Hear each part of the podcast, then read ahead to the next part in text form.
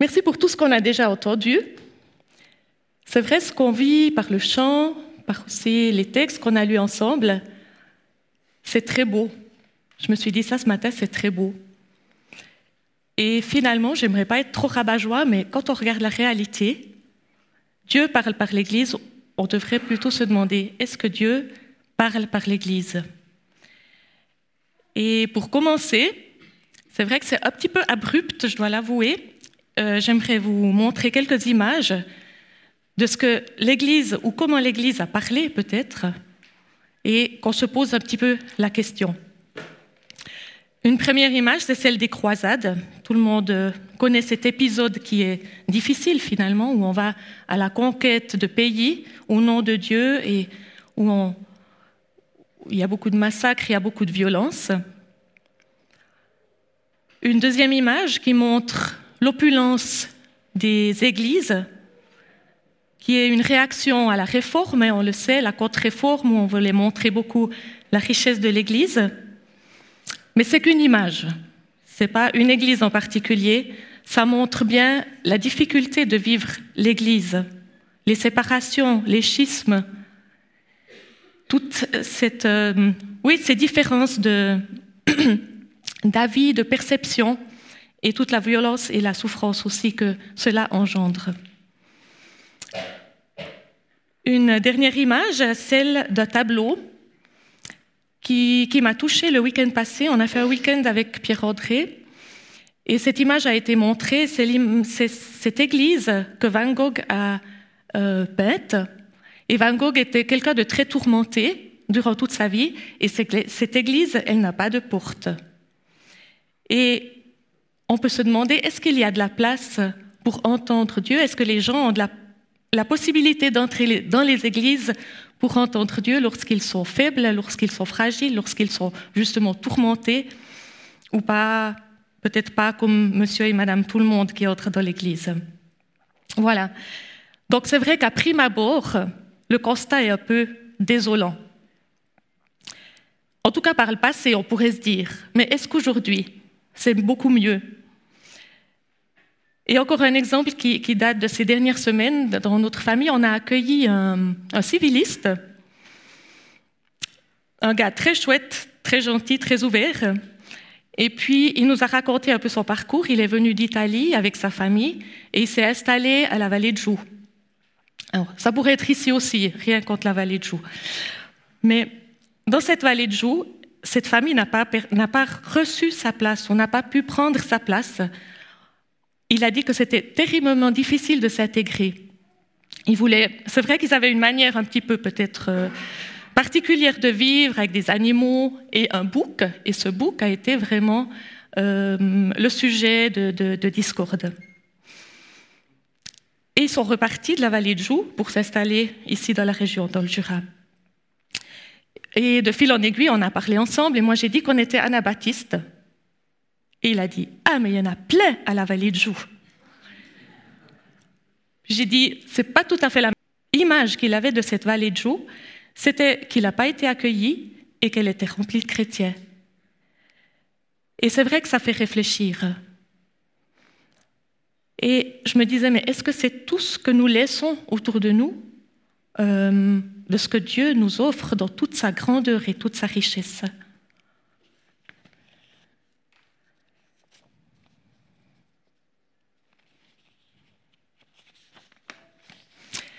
Alors c'est vrai aussi que les gens qui nous entourent, ils ont un regard parfois sévère. Alors pourquoi? Je pense qu'il y a différents facteurs. Mais, euh, mais voilà, c'est un petit peu le constat. Alors avec ce constat, on peut vraiment se demander, est-ce que Dieu parle vraiment par l'Église? Ou une autre question, est-ce que l'Église permet à Dieu de parler au travers d'elle? Alors je pense, comme on l'a déjà dit ce matin, on est tous d'accord que Dieu parle, mais la conception, elle est un peu différente, comme l'a dit Raël. Pour certains, Dieu parle directement, c'est Dieu et le chrétien, ou Dieu et moi, et c'est ça qui est important. Dans certaines églises, il faut avoir fait des études pour qu'on puisse donner un message de la part de Dieu. Chez d'autres encore, il y a une hiérarchie à respecter. Dans certaines églises, on trouve que c'est le témoignage qui est important de ce qu'on dit, qu'on vive ce qu'on dit aussi. Ou dans d'autres, on partage beaucoup, on, réfléchit, on, est, euh, voilà, on, cherche ensemble.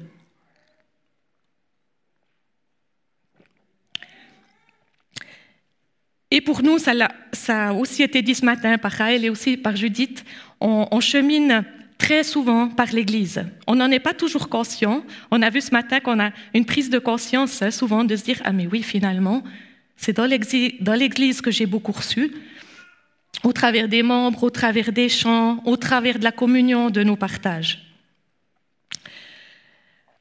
Et puis, où est-ce qu'on va quand on, a des problèmes, des difficultés?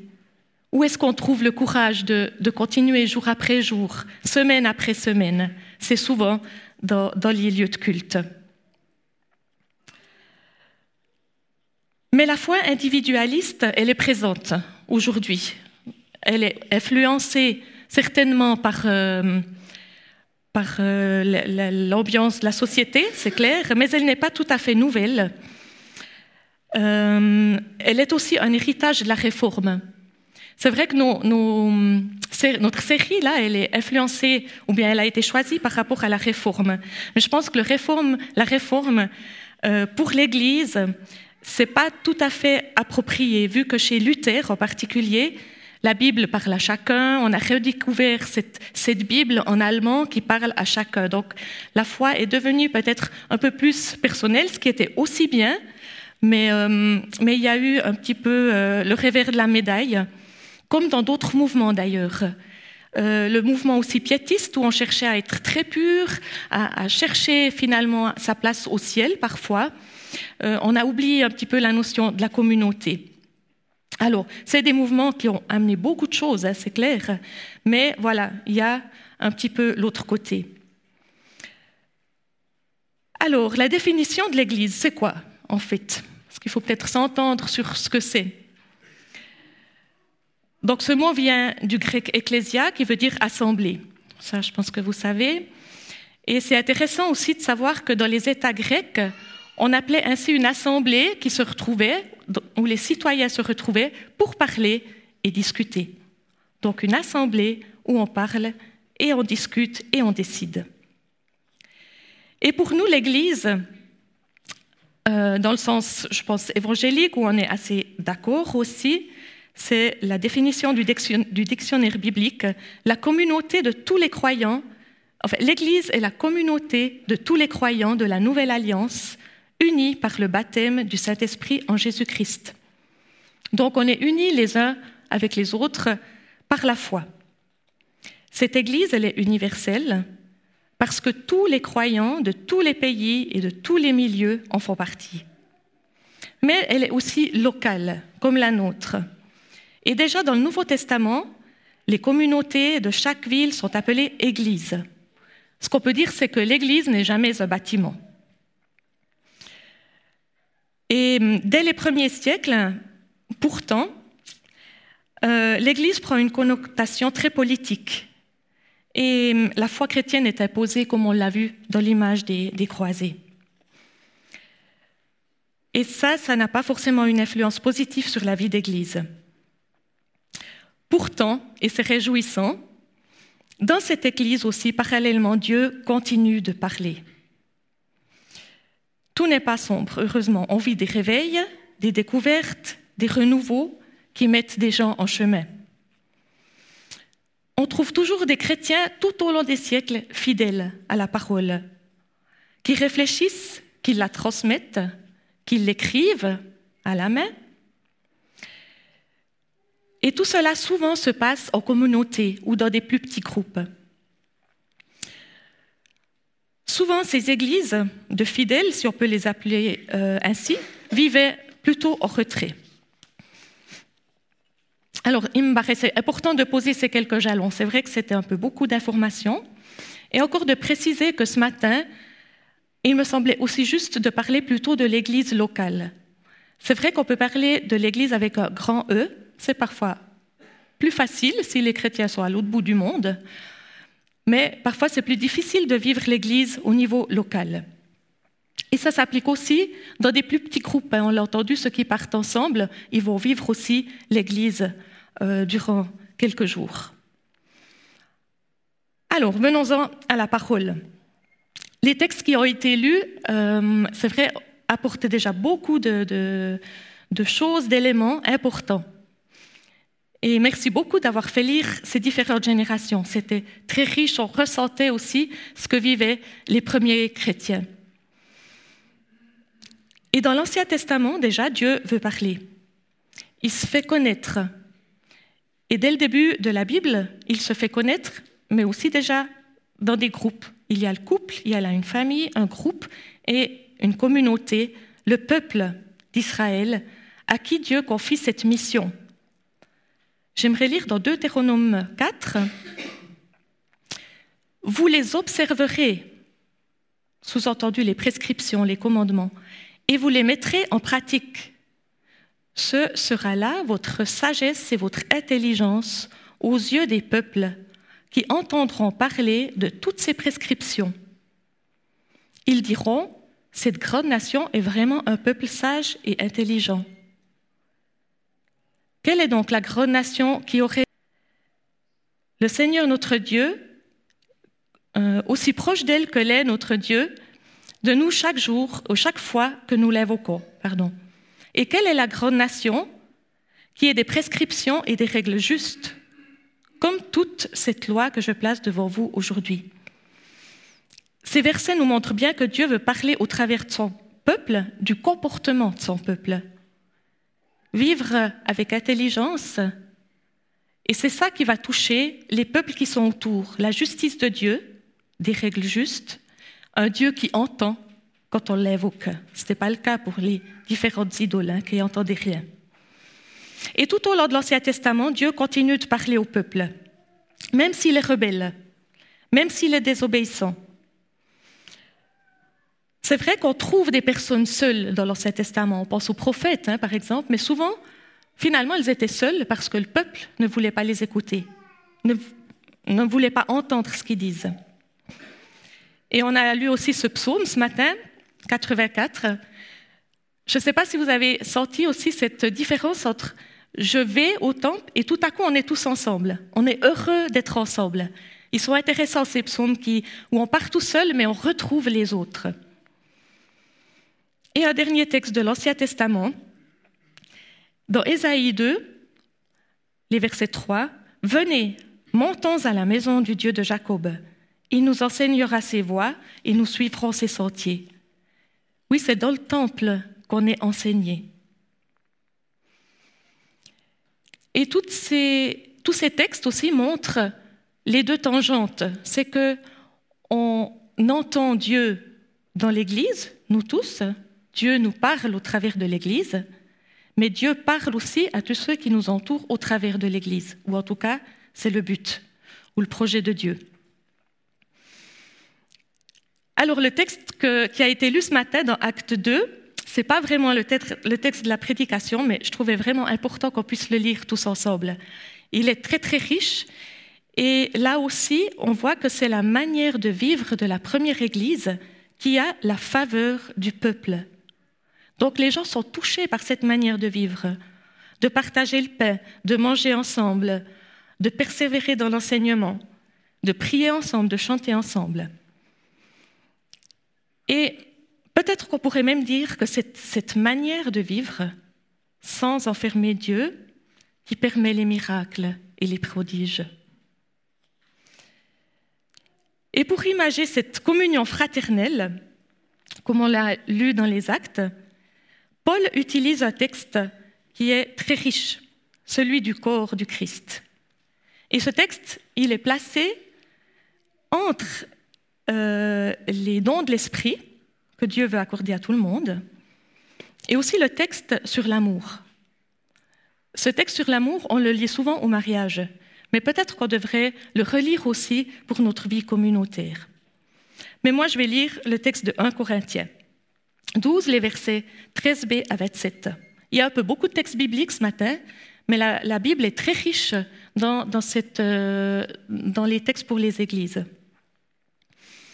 Nous avons tous reçu le baptême pour appartenir à un seul corps. Et nous avons tous été abreuvés d'un seul esprit. Ainsi, le corps n'est pas une seule partie, mais une multitude.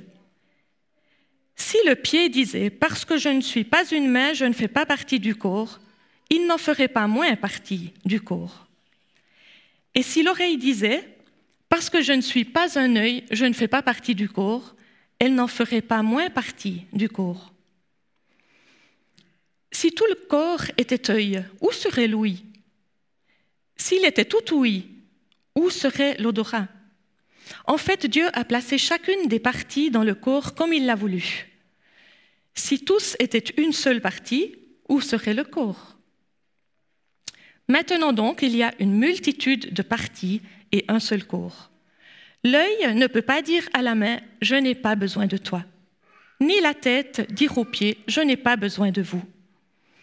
Bien au contraire, les parties du corps qui paraissent les plus faibles sont nécessaires. Et celles que nous estimons être les moins honorables du corps, nous les entourons de plus grand honneur. Ainsi, ce sont nos parties les moins décentes qui sont traitées avec le plus de décence, ou le plus de soin, on pourrait dire. Tandis que celles qui sont décentes n'en ont pas besoin. En fait, Dieu a disposé le corps de manière à donner plus d'honneur à ce qui en manquait, pour qu'il n'y ait pas de division dans le corps, mais que toutes les parties du corps s'inquiètent de la même façon les unes des autres. Et si une partie du corps souffre, toutes les autres souffrent avec elle. Si une partie du corps est glorifiée, toutes les autres se réjouissent avec elle. Vous êtes le corps du Christ, vous en Texte très riche, mais quand même défiant. J'aimerais m'arrêter courtement sur trois propos de ce texte. Tout d'abord, nous sommes tous les différentes parties du corps. Et nous avons reçu le Saint-Esprit, nous avons été abreuvés à la même source, à ce Saint-Esprit. Et en cela, chacun reçoit une nouvelle identité. Chacun fait partie du corps. On est une partie intégrante de ce corps. C'est un fait, c'est même pas un choix c'est que si on a accepté d'être enfant de Dieu, on est placé dans ce corps. Et puis avec Dieu, on ne peut même pas faire de chantage. On ne peut pas dire euh, si je suis pas ci ou si je suis pas là, je viens pas. Non, nous appartenons au corps dès que nous nous reconnaissons enfants de Dieu. Et c'est l'Esprit qui anime toute cette vie d'Église. C'est lui qui l'a créée, on l'a vu hein, dans le texte de la Pentecôte. Et en plus, si je ne prends pas ma place, elle n'est pas remplacée. Il y a un manque dans le corps du Christ. Et ça, je trouve intéressant. Si on nous demande de faire quelque chose dans l'Église et qu'on dit non, parce que ceux qui nous demandent, ils ont confiance en nous, très certainement. On nous demande parce qu'on nous, sent capables. Et qu'on dit non, peut-être qu'il y aura un manque. Et ce même exemple nous donne aussi la liberté de ne pas forcément toujours vouloir remplacer quelqu'un parce qu'il n'y a personne.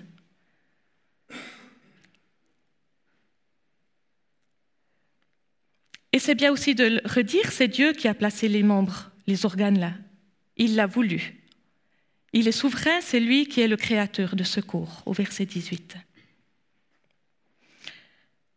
Un deuxième point, c'est que ce sentiment d'appartenance qu'on reçoit, cette nouvelle identité, elle nous aide aussi à respecter chacun, la place de chacun, de ceux qui nous entourent, ses dons, sa personnalité.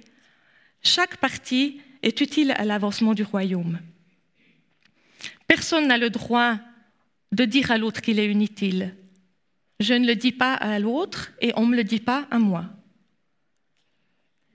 Et je crois que dans ce sens, l'Église, c'est aussi le lieu où on m'aide à reconnaître mes dons, où on m'encourage où on s'encourage les uns les, autres dans, un esprit de vérité, aussi de garder l'humilité.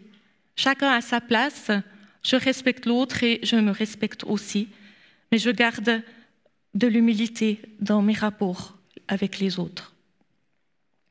Et Paul, un troisième point, va encore un peu plus loin, et certainement qu'il se réfère aussi à hum, l'enseignement du Christ.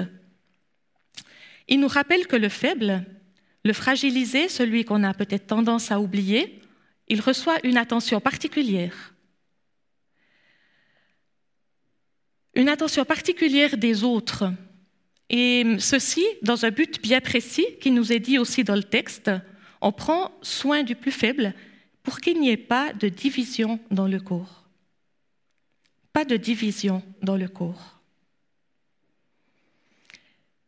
Pas de division, mais que toutes les parties du corps s'inquiètent de la même façon les unes des autres. Et qu'est-ce que ça veut dire s'inquiéter les uns des autres? Vous avez certainement tous des idées.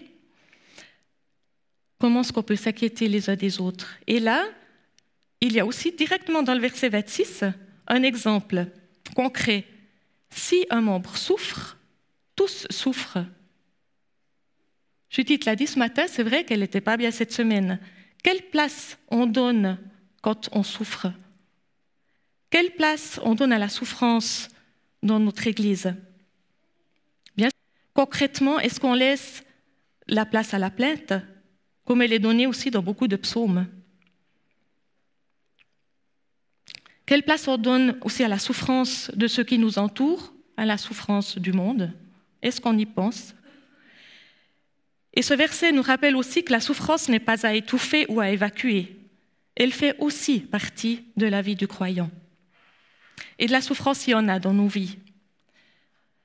Il y a la souffrance des deuils et il y a aussi la souffrance du péché, des blessures, des rancune.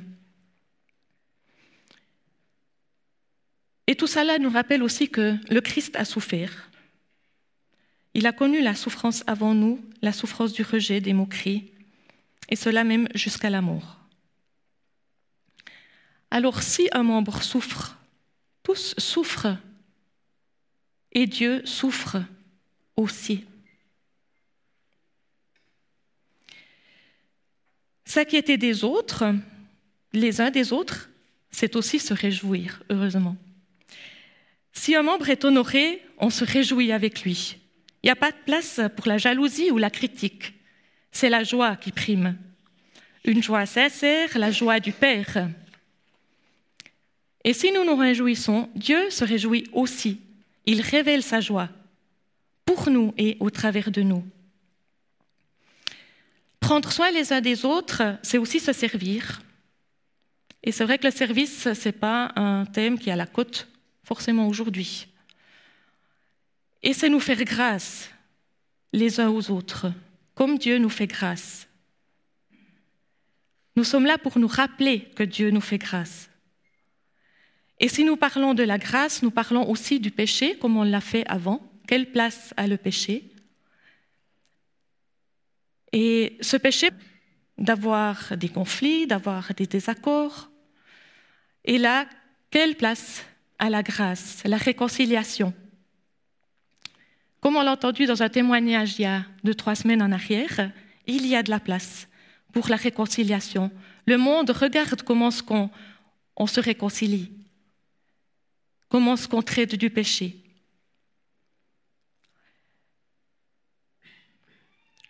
Et tout cela, en tout cela, nous restons aussi conscients que nous avons droit à l'erreur que l'Église est ce lieu où nous pouvons apprendre.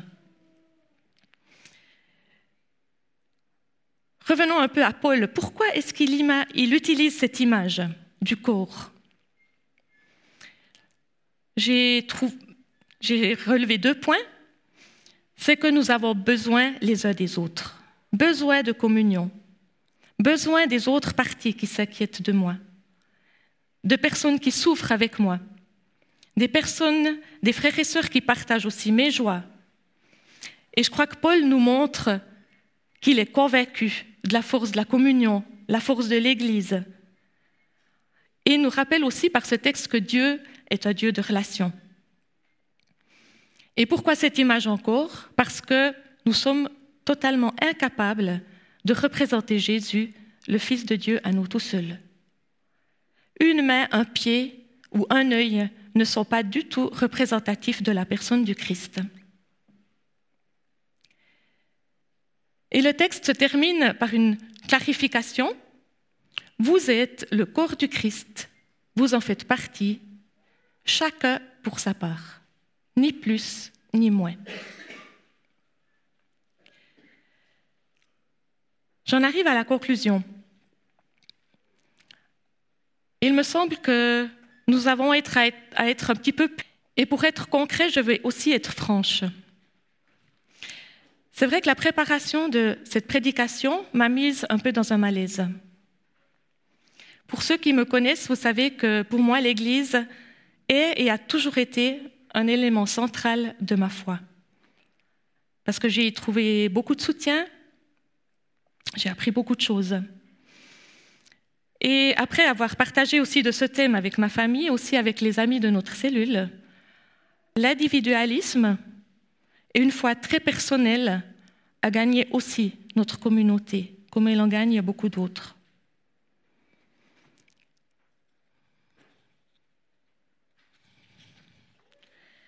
Le manque de communion, de partage me préoccupe profondément.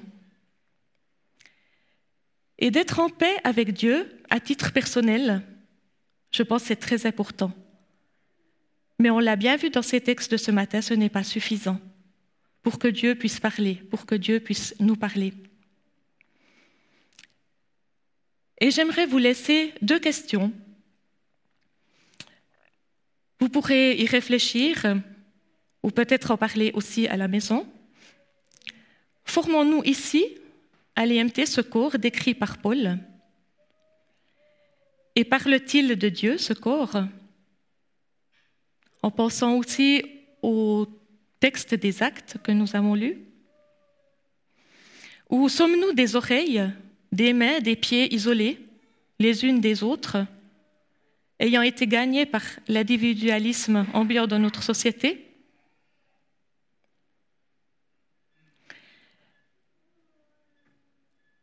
Les prises de conscience, les questionnements permettent d'aller de l'avant et d'aller de l'avant avec espérance aussi. Comment nous voulons laisser Dieu parler par notre Église et comment nous désirons que Dieu parle à ceux qui nous regardent vivre? J'aimerais citer encore une phrase de Frédéric de Connec qui a écrit dans son livre Construire l'Église, le travail de tous, que je vous conseille d'ailleurs, et duquel je me suis inspirée de quelques réflexions. Il dit, Si nous savons vivre en paix avec nos différences, en limitant notre pouvoir les uns sur les autres, nous serons pour les autres, pour ceux qui n'ont pas d'appartenance, pour ceux qui cherchent la lumière, un corps prophétique Alors saurons-nous relever ce défi durant les prochains mois? Lorsque, durant ces trois prochaines semaines, nous serons engagés dans les rénovations de l'arsenal, dans notre manière de travailler, de partager, de parler, mais aussi pour les choix que nous aurons à faire pour ce lieu qui devrait être un lieu de vie. Et saurons-nous aussi relever ce défi lorsque nous organiserons le chemin de Noël? Avec nos frères et sœurs du 7 et lorsque nous irons à la rencontre des habitants de, de notre village. Oui, ces projets montrent bien que le désir de vivre le corps reste présent. Et n'oublions pas que nous restons une Église en chemin. Dieu désire que nous ayons un comportement eschatologique, avec un regard orienté vers son retour, pour lequel aussi l'Église, qui est aussi l'épouse, se prépare. Elle se prépare pour le retour du Seigneur. L'Apocalypse que j'aimerais vous laisser. Réjouissons-nous, soyons dans la joie et rendons-lui gloire, car voici venu le moment des noces de l'agneau, et son épouse s'est préparée. Il lui a été pur. En effet, le fin lin, ce sont les œuvres justes des saints. Que l'Église puisse vivre et s'habiller des œuvres justes. Je vous invite à un petit temps de silence et puis nous terminerons par le Notre Père.